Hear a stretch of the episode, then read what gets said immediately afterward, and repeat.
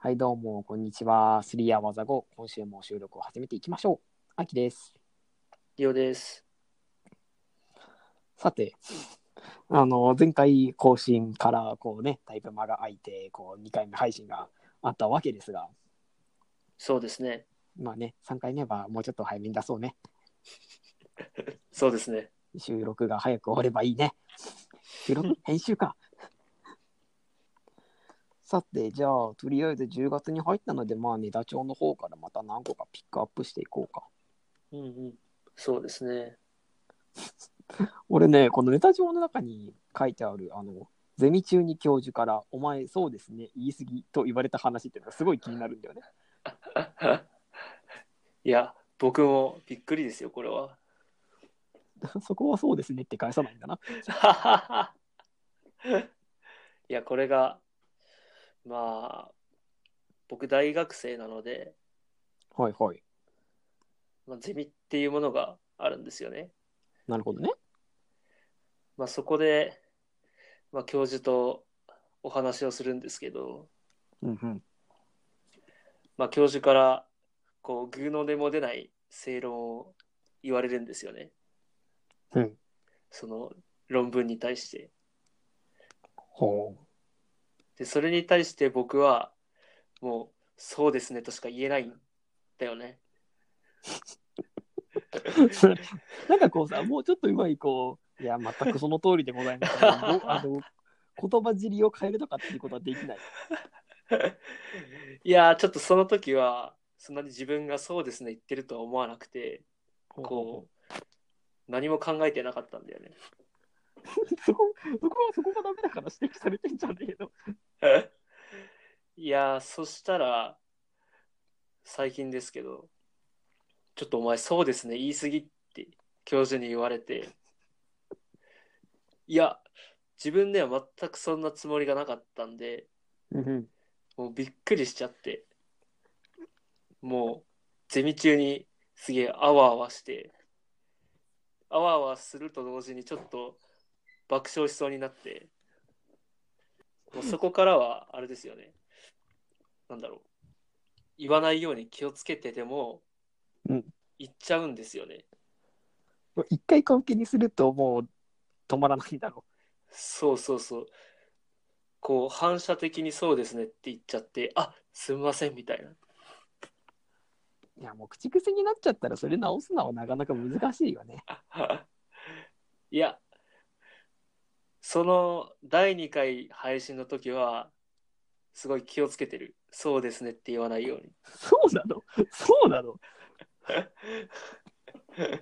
そのゼミのすぐ後に収録だったので、ちょっと今回は、うん。そうですねと言わないように、こう、いろんなね、バリエーションを相づちで打っていこうと思ったんだよね。なるほどね。まあ、なので、うんうん。第2回収録をもう一回聞くのもありだと思いますよ。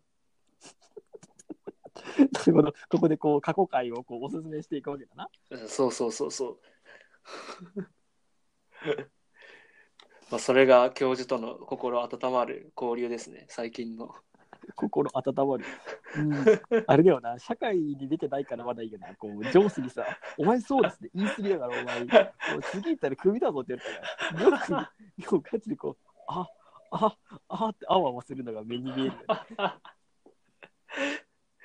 いや、もうここからは相づち語録をたくさん作ってね。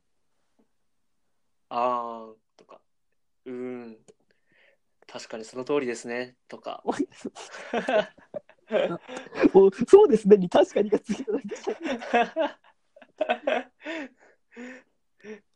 いや、意外とね、そういうバリエーションを含めると、バレないと思いますよ。そうですね。やめろ。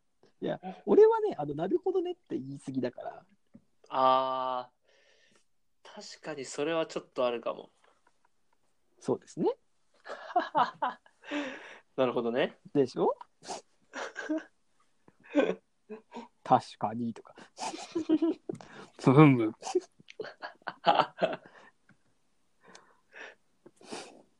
さて、じゃあ、もう一個、結構気になる話題がもう一個書いてあったんだけどさ、はいはい。あなんのでしょう深夜に酔っ払いと警察に何度もチャイムを鳴らされ、眠れなかった話。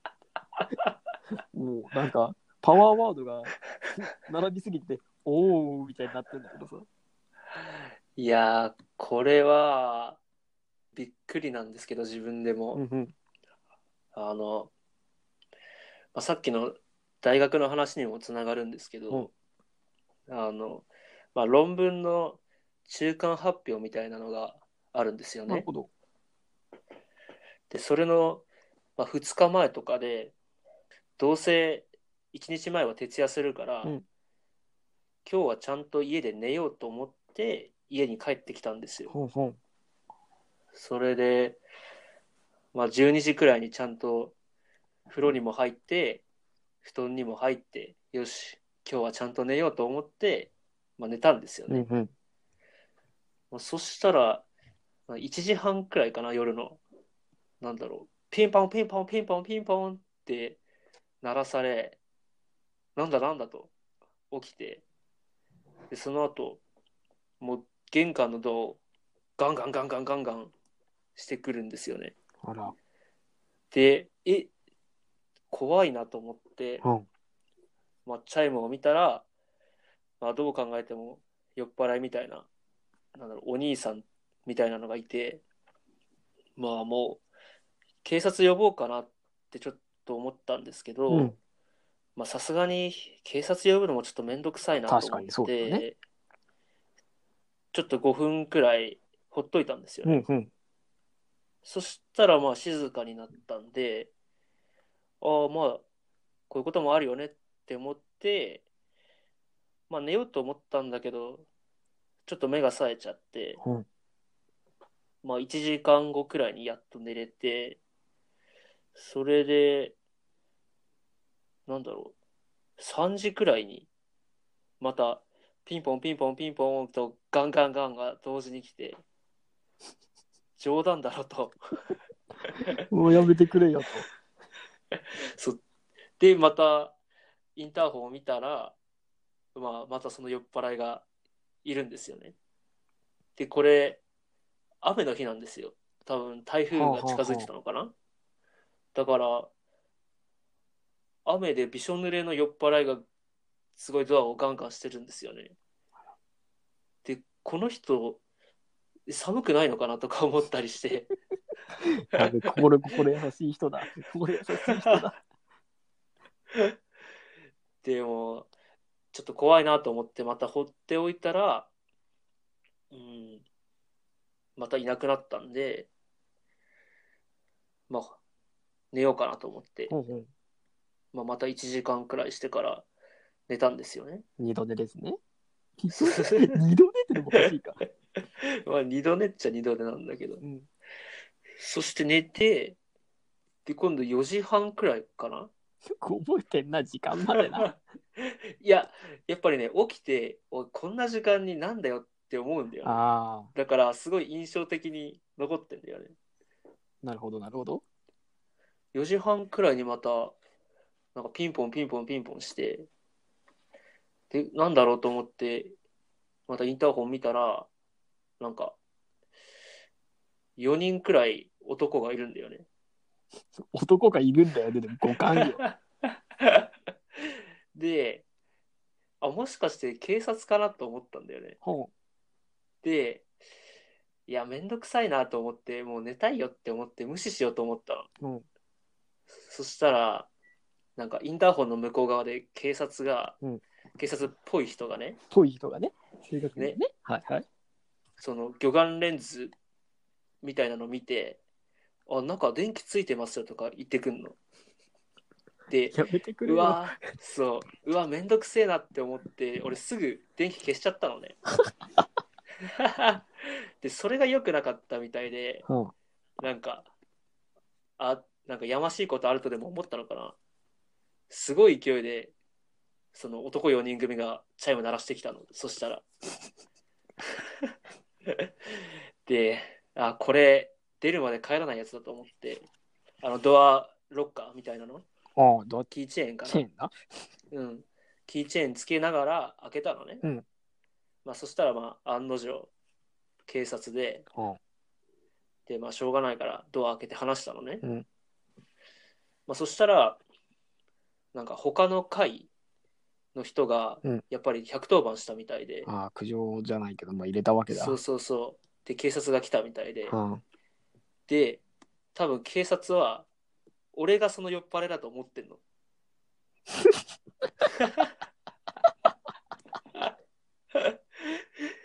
いやいやいやいや、もう、その前提で話進めてくんのよ。はなんだろう。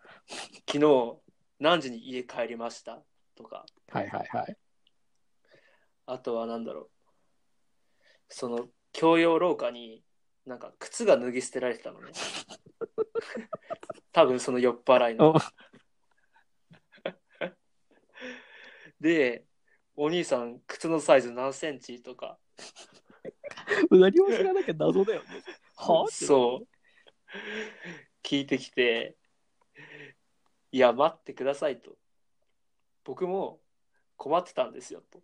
うんうんうん多分そのまま行ったら多分俺がそういう人だと思われるから、はいはいはい。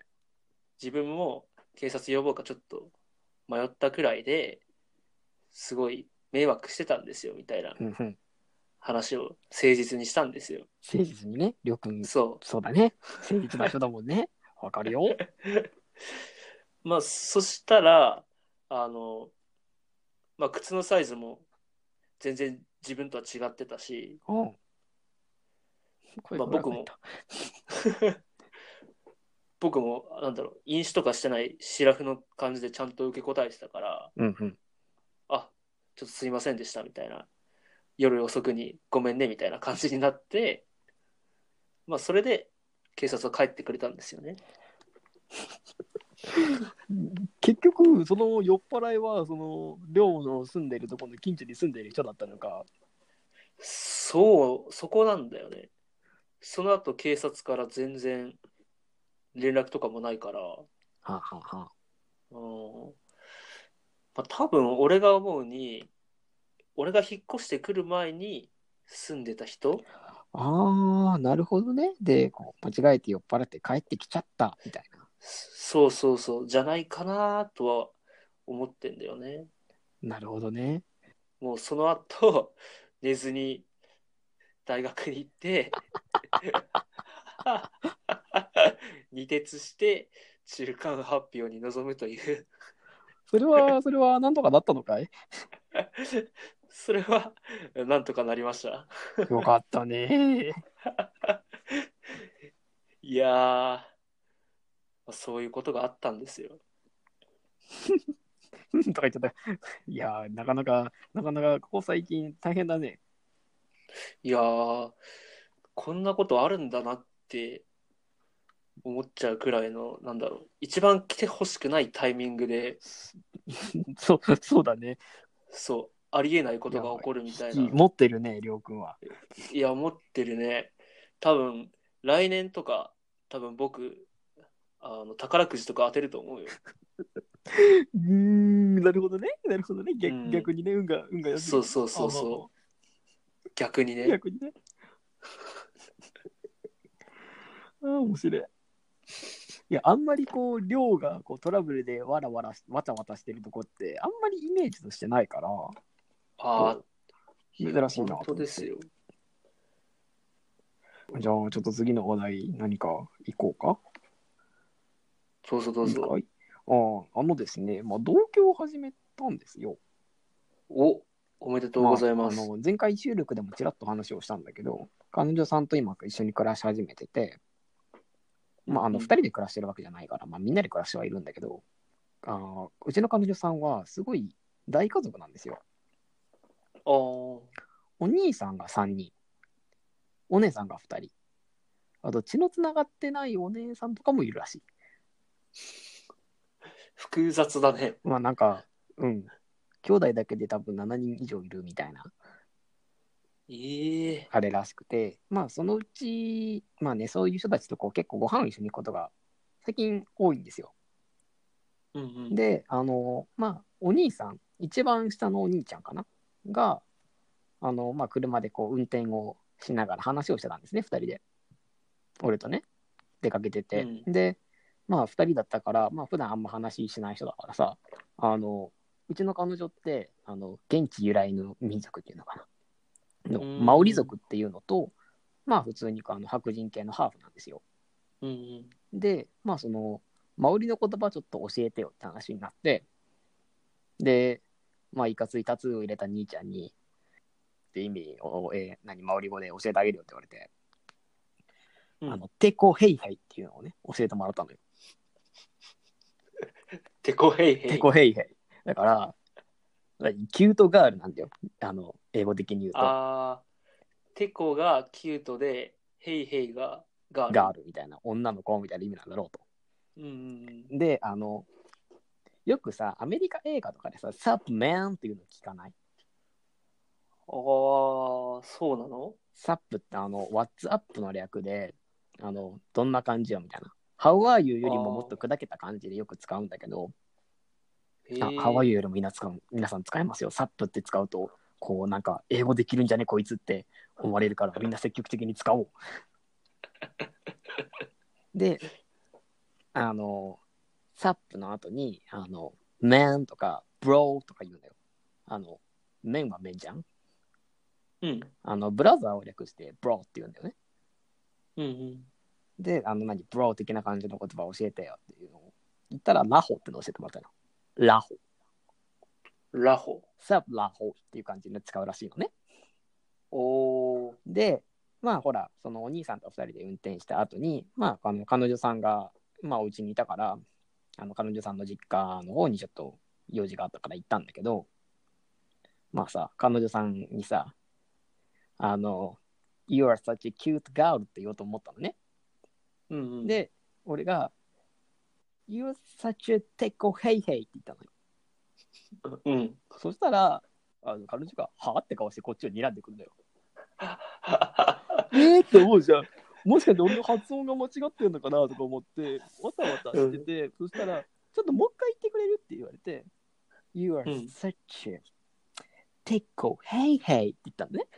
うんそしたら、テコヘイヘイどんな意味か知ってるって言われて、え、えキュキュートガールじゃないのって言ったのよ。うん。そしたら、テコが、あのうんこで、ヘイヘイが鶏っていう。だから、君はなんて、うんこだ鶏なんだみたいなことを2回も彼女に向かってドヤ顔で言ってたの、俺は。でも、マジかよ、兄貴、変なこと教えんなよと思って、うん。もう一個の単語、さっきラホって教えてもらったじゃん。うんって。いうのを、まあ、他のお兄さんもいたから、まあ、じゃあ使ってみろよって言われたから、あのさあ、ラホって言ったのね。うん。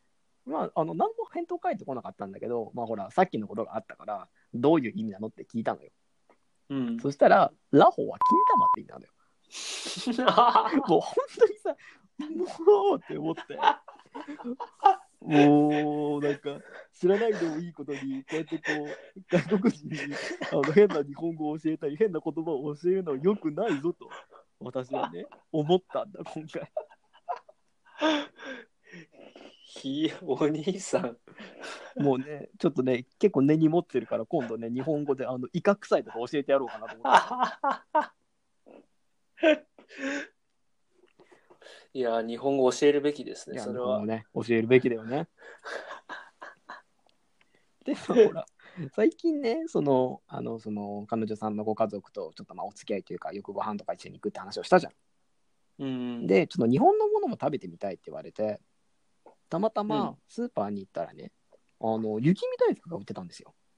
おお、すごい。なんか結構雪見大福は、まあ、なんだろう、日本食料理店とかで売ってたりするから、へえ。あのなんかデザート、なんかアイスクリームモチみたいな感じで書いてあって、なんかめっちゃ高く売られてるのね。っへえ。ていう感じだから、まあ多分手に入るのは手に入るんだっけで、まあ売ってたから、まあ、買ってったのよ。うん。で、あのー彼女さんもすげえ美味しいって言って食べるんだけど、初めて口に含んだ瞬間の顔がちょっと、ふふって顔だったのね。うん。で、なんか食感がね、ちょっとで、あの、あるものに似てるっていう結論が出たのよ、へえ彼女の中で。で、あの、それをね、こう、まあ、お土産に持ってったんだよね、お姉さんのお家に。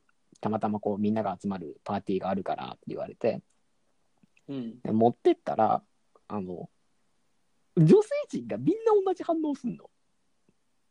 え男性は別に「はあ?」って感じなんだよ。あ普通に美味しいじゃんって感じなんだけど女性だけ「はあ美味しい美味しいけどうんうん食感がうん」みたいな。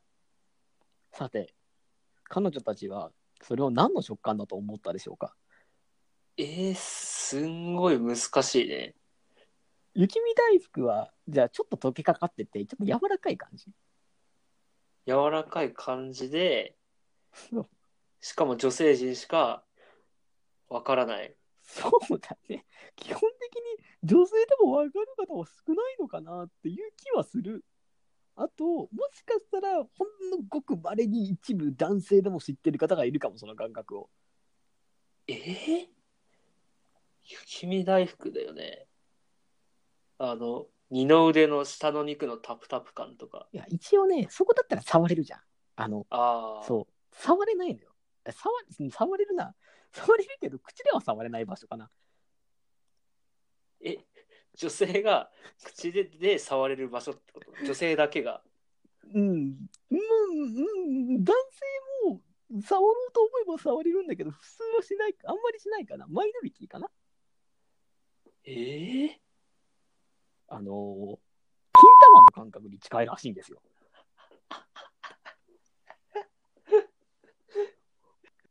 おおーみたいな。っいやいやいやいやいや。ていうのを俺はこう日本人としてはなんか餅は餅の感覚だからなんでそんなそんなねあのピーのそこがするのかが私はちょっとねわからなかったんだけど。ねええまさかキピー玉みたいなー、これをするっていうね。いやーなかなかちょっとあの衝撃的なあの知見を得たのでちょっとこれは日本に広めるべきかなと思い いましやーた。これから食べれないね雪見大福をなんかあの箱に入ってる大人数でシェアするようなやつだからあああの2つセットのやつじゃないんだそうそうそうあれはなんか別に普通じゃねまあ感覚は近いけどちっちゃいやつの方がそれっぽいらしいよ。ああそっかそっかなんか日本だとあの2個セ2個セットのうんやつしか想像できないからああれでスーパーに行ったりすると結構あの何アイスバーとかのコーナーに入ってたりはすることがありますね。そっかじゃあもしかしたら日本の女性でもあのちっちゃい方を食べるとそう感じ そうるのか感もじる可能性がなくはないけどあくまでほら比較対象を知っているっていう前提だからああだからほら男性ではマイノリティですよねって話をしたんですよ。そりゃあね女性でもマイノリティだと思うんだけどね。そこだけもなんかこう海外の政治情とかとも関わってくるのかなって気もちょっとした。ああそうそうですねそうですね。あの、できるだけ P のとこは P で P しといてくれると P です。 3回目にして P が出ると思わなかったですね、僕は。ちょっとね、 あの、これはちょっとアウトかなっていう P な話題でしたわ。いや、ありがとうございます。ま何がありがとうございますなのかはわからないけど、まあ、ちょっとね、これはあの日本人として雪見大福の食感に関しては一言物申しておくべきかなと思いましたので、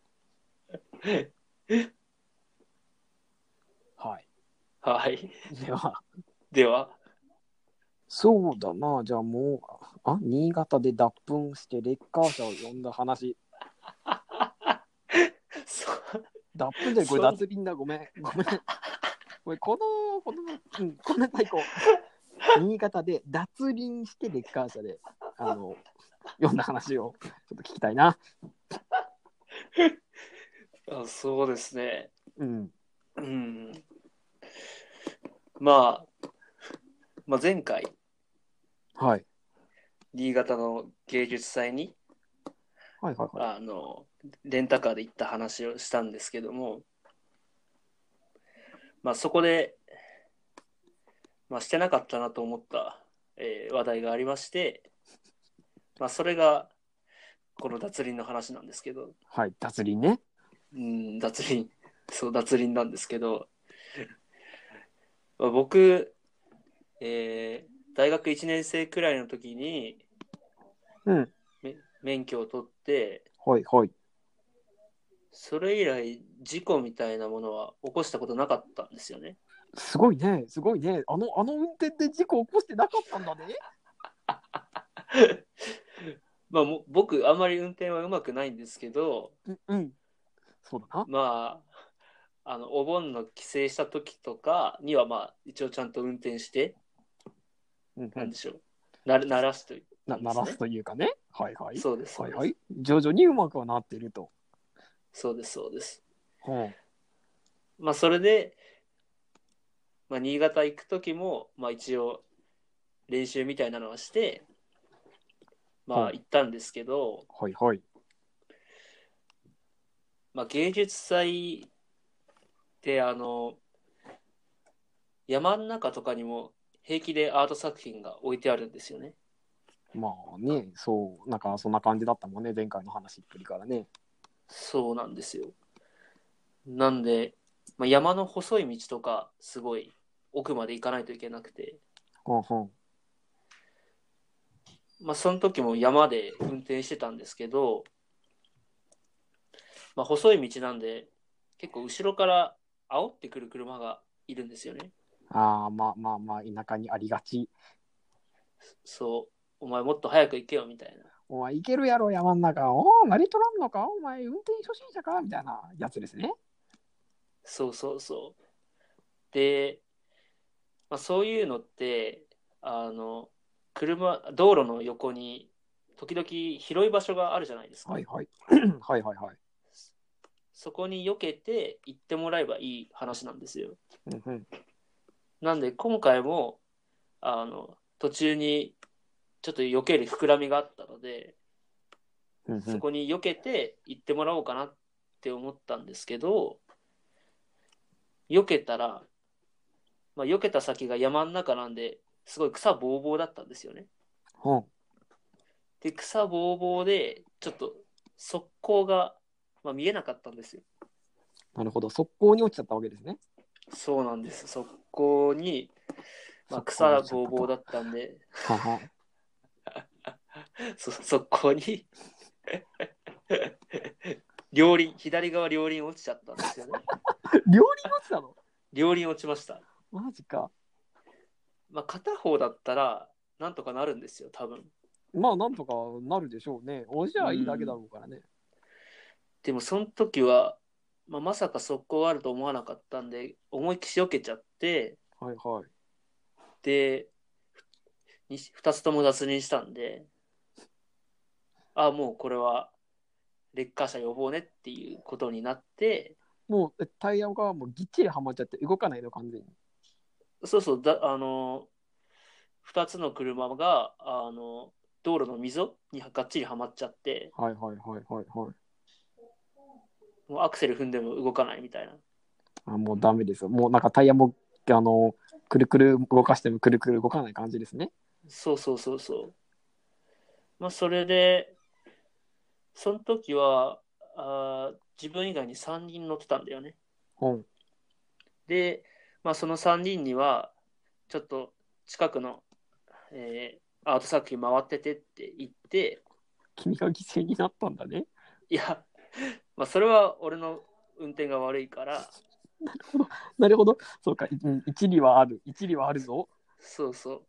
で、まあ、レッカー車に電話したら、まあ、1時間くらいで来るって言ってたから、まあ、1時間ならいいよねっていうことで、はいはいはい自分は山の中で待ってて、その3人はちょっとアート見ててって言ったんですよね。うんうん。で、まあ、実際レッカー車来て、なんだろう、レッカー車来るまで、その車のそばの茂みとかにいたんですよね。うんうん。そうすると、あの、やっぱり通行人がいるわけですよ。アート期期間中だから。はいはいはいはいはい。その人たちに結構、あら、落ちちゃったのみたいな。 恥ずかしいね。恥ずかしいね。いやー、そうなんですよね。めちゃくちゃこう話しかけてくるんですよ。なんか、車とかもすごいゆっくりになって、うわー、落ちちゃったんだね、みたいな目で見てくるんですよね。辛いね、辛いね、それで。それは結構まあ辛かったですね。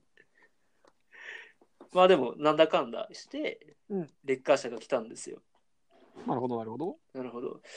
したらまあ、レッカー車の人が、まあ、細い山道なんで、発煙筒をすごい焚くわけですよ、3本くらい。ほんほんほん。あの、煙と光がすごい出る筒みたいなのを。発煙筒だね。そうそうそう、発煙筒。それを、もうめちゃくちゃ置くんで、なんだろう、山火事みたいな感じ、もう、山の中で煙もわもわの中で作業するなるほどね。僕たちみた いな。なでかなか 人生であんまり経験ないよね、レッカー車呼んで。そうなんですよ。。もくもくした中、山の中で作業するってないよね。 そう。その発煙筒も結構道路の中心まで置いてたから、なんだろう。後ろから車来たら、発煙筒避けて行っていいですよとかやんなきゃいけないじゃないですか。はいはいはい。交通整理的なね。そうそうそう。でも、そのレッカー車で来た人たちが2人しかいなかったんですよ。あら。 なんで、まあ、人手が足りなくて、もう僕が交通整理してるんですよね、なぜか。すごいすごいシュールな映像だね、それね。そうそうそう。発煙筒どけて、あ、行っても大丈夫ですよとか、あ、ちょっと待ってくださいとか、僕がやってんですよね。笑っちゃ、笑っちゃいけないけど、笑ってしまうな、それはな。そうそうそう。で、車をレッカー車で引っ張って、救出した頃に、うん3人が、あの、戻ってきたわけですよ。ほうほうほう。そしたら、もうびっくりしたよ。なんか追突されて山火事でも起きたのかなって思ったよみたいな。それは、それ発煙筒もくもくなってればそうなるよね。そうそうそう。あ、りょうくん、ちょっと死んじゃったんじゃないかなみたいな。 まあそんなこと言われ、はあまはあけど無事、レッカーで引いてもらって、そう。で、しかも、レッカーの、あの、くるお金も保険で降りて、お、よかったじゃん。あ、そうなんですよ。ちゃんと保険に入ってたんで。で、傷とかも、あの、全然なく、ラッキー。本当そこは運が良かったね。いや、本当に運が良かったですよ。不幸中の幸いだ。まあ、そういうトラブルもあったんですよ。という。 なるほどね。まあほら、先ほどの、あの、お前そうですね、から、あの、深夜の酔っ払い事件から、やっぱりょうくは持ってるね。いやー、そんな持ちはいらないんですけどね。まあまあまあほら、あの悪いことがあるとね、その分いいこともこうなんかバランスよくなるということで。願ってますよ。これから運が良くなることを。うんうん。いやち、あょくのち、ょく挟んでくるけど、うん俺、反応しないよ。 大丈夫、あのね、あの、よくわからないボケをして、スルーされるのには最近慣れてるので、もともとね、あのーセルフ、セルフボケして、セルフツッコミするとか、セルフボケして、こう、突っ込まれないっていうのには慣れてるから、もうね、そこはもう、あの、視聴者さんにも慣れていってもらうというスタイルで。そうですね。そうですね。時間的にもう一個ぐらいいけそうだから、あ、じゃあ次は、アクイサさんの。何の話題がいいかなああ、免許の話をしようか。いいですね。そう車つながり。車つながりでねあのついに俺ほら前回のエピソードでもちらっと話したかもしれないんだけど免許を取ったんですねおおーおめでとうございます。あの、ニュージーランドで車を運転する方法って3パターンあるんですよ。うーん。一つが、うん、と日本からあの1年間有効の国際ライセンスってのを取る。うん。これはなんかこう、あの県庁所在地とかのなんか交通管理局みたいなところに行くと、2、3000円で発行してくれるんですね。うん。で、もう一個が、そのと大使館、うんと、ニュージーランドの方で大使館に行って、あの、免許証の、なんて言うんだろう、翻訳版みたいな書面を作ってもらうんだよね。うん。これもまあ2000円ぐらいでできるんだけど、あともう一個が普通に免許の書き換えをできるんですよ。書き換えうん、書き換え、まあ、ニュージーランドの場合は書き換えというよりかは、あのニュージーランドの免許をあの、まあ、発行してもらえるんだよね、手続きを踏めば。へえ。その出身区出身国にもよるんだけど、日本人の場合は、あの書類を記入して、必要書類持ってくるだけで、まあ、あと普通にお金を払えば、あの10年間有効の免許がもらえるんですよ。おおすごい長期間だね。そうそうそう。で、あの、ニュージーランドの、まあ普通の現地の免許っていうのが、うんと、フルライセンスっていうのが普通の免許で、うん。で、うんと、フルじゃないやつが、あの、まあ、日本でいうとこの仮免かなっうーんていうのを作んなきゃいけないのがいくつかあるんだけど、その日本人のやつの何書き換えをするパターンだと、フルライセンスってのが取れるんだよね。おおいいね。そう、仮免許の場合は、実地で1年以上運転しないと、確かフルが、フルライセンスのテストを受けられないだったかな、確か。ええ厳しい。そう、だからまあ、そこら辺をすっ飛ばして、こう、取得できるのは、すごくいいよな、というね、ちょっと思ったんですわ。うーん。まあ、俺の場合は、あの、必要書類を集めるのはめんどくさかったので、あの、普通に大使館で書き換えだ、書き換えじゃなくて、翻訳だけしてもらって、今、仮運転してるって感じで、うーん。あのまあその仮免翻訳したやつで運転ができるのがまあ1年間なんですわうーん。だからその1年で切れる直前ぐらいにあの必要書類全部持ってあの免許をちゃんとした免許を取得しに行こうみたいな気持ちで今はいるんですねうん。なかなかねいや免許の書き換えをした次の日にいきなり運転させられてうん。そういえばさ、秋ってさ、免許取ったよね。おうん、き昨日、昨日翻訳したの来たけど、みたいな。じゃあ、運転できるっしょって言われて、ほう、ほうってなるじゃん。うん。ど、どこに運転してきゃいいんですかってなったら、あの空港に運転してってほしいって言われて、うん。 なんでそんな車通りの多い、しかもなんかこう、止めづらそうな、よくわかんねえとこに行かなきゃいけないんだよ、車で、と。うん。確かにね。なり、まあ、ビクビクしながらね、運転をしていったわけですよ。えで、それ、うん。で、あの、車、左側の運転なんですか全あ部。日本と同じです。あ、そうなんですか。そう、日本と、うんと、ほぼ全部一緒で、へうんえ。と、日本だとさ、あの、行動というか、普通の道だと60キロじゃん。まあまあまあ、そうだね。まあまあまあ、あの特に規制とか書いてなければね。うん。で、こっちはそれがないと50キロなんですよ。へえ。で、まあ、あとは別に大体同じで、あの、ランダバウトっていうのがあるんだよね、あとは。ああのなんかドーナツみたいなやつあ。はいはいはい。ドーナツみたいな交差点あの東北とかで行くとあそこだよね仙台に駅前とかに1個あったかな確かへえ。って感じなんだけどまああのそれがあるぐらいであとは大体みんな一緒なんだよね運転が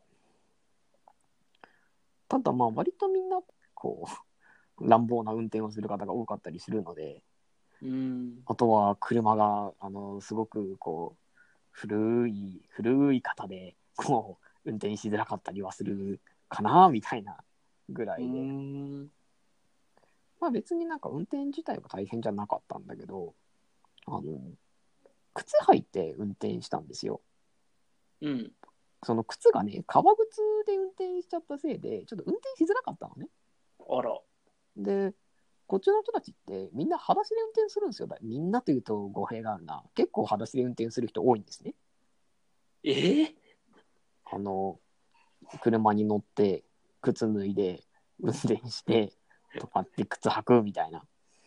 えーだって、家の中に車、靴で入ってるのに、車の中は脱ぐのああ、それはね、ニュージーランド、割と、そんなことないかも。あ普通にそうな脱んだぐ家もあるし、脱いで、スリッパに履き替えるかな、みんな。あ、じゃあ結構、日本の感じに近いんだ。そう、別に靴のままベッドの上に登ることもあるんだけど、なんかでもそれもスリッパみたいな感じの、なんて言うんだろう、上履きですね。あーあー、上履き、懐かしいね。ああるのかなっていう気がする。あ、ほうほうほうん。だからなんか、そんなに、あの、なんだろう、むしろ裸足で歩く人の方がこっちの国は多い気がする。う普通の道よってことうーんと、まあほら、夏とか、ビーチの近くとかで裸足で歩くとか、あとちっちゃい子なんかは割と裸足、ええ裸足で歩き回ってるかな。一回、あの、それを真似して、あの、昔ビーチの近くに住んでたことがあるんだけど、はい。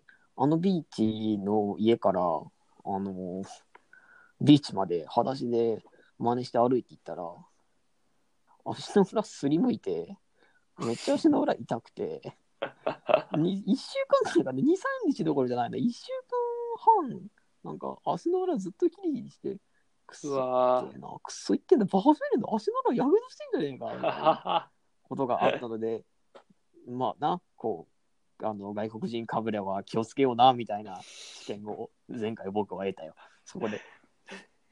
やっぱり子供の頃から鍛えてないと厳しいのかもね。そうだね。まあそこら辺はやっぱりあるのかもね、と思った僕も。うんまあただね、あの、裸足で運転すると、あの、運転はしやすいよ、ええ実は。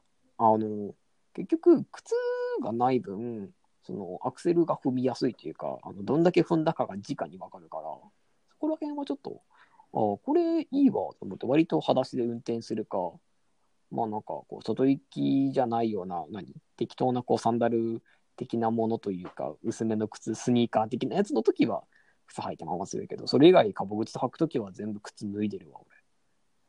ほーりょうくんも一回試してみるとね、あの運転技術向上するかもしれない。いや、靴履いてても分かりますよ。アクセルどれくらい踏んだかは。いやほら、いい車だと、あの、アクセルの微妙なこう差がさ、そんなにないけどさ、もう、あの、なんて言うんだろう、中古、基本的にニュージーランドで流通しているのって、こう、中古のなんかこう、古い車が多いんですね、日本車。へえ。お金のある人は、まあ、こう、ベンツとか、アウディとか、ああいう車に乗るんだけど、うん。結構ね、あの中古の日本車が多いので、中古の日本車運転する際は、裸足の方が運転しやすいでと。へえ。うち車が1、2、3台あるんだけど、お結構あるね。 1台がオデッセイで、キューブ、あとなんか、あの、営業のおっさんが外回りで使うような、あの天狗の花みたいな車、だいたい白いやつほーん。の3台があって、まあ全部日本の中古車だから。まあ、りかしね、こう、中古車運転するときは、裸足で運転すると、運転しやすいぜ、というお話。まあ、僕はやらないですけど、 皆さんは ぜひやってみてください。いや、一回ぐらい、一回ぐらい試してみると、こう、世界が変わるかもしれない。ぜひ。ぜひ。さて、まあ、とりあえず、今回、結構ネタが多い回だったね。いや、本当にネタが多い回でしたね。ネタが多い回だね。初めての P が入った回だったしね。さて、じゃあまあ、今回は、うん、こんぐらいにしようか。そうですね。まあ、あの、早めに編集かけて出そうな。そうですね。頑張って、あの、更新頻度を上げます。みんな聞いてね。よろしく。よろしくお願いします。あの、拡散、拡散してくれてもいいんだよ。まあ、はい、そんな感じで、とりあえずじゃあ今回の収録は今回にしていきましょう。また、また。アデュー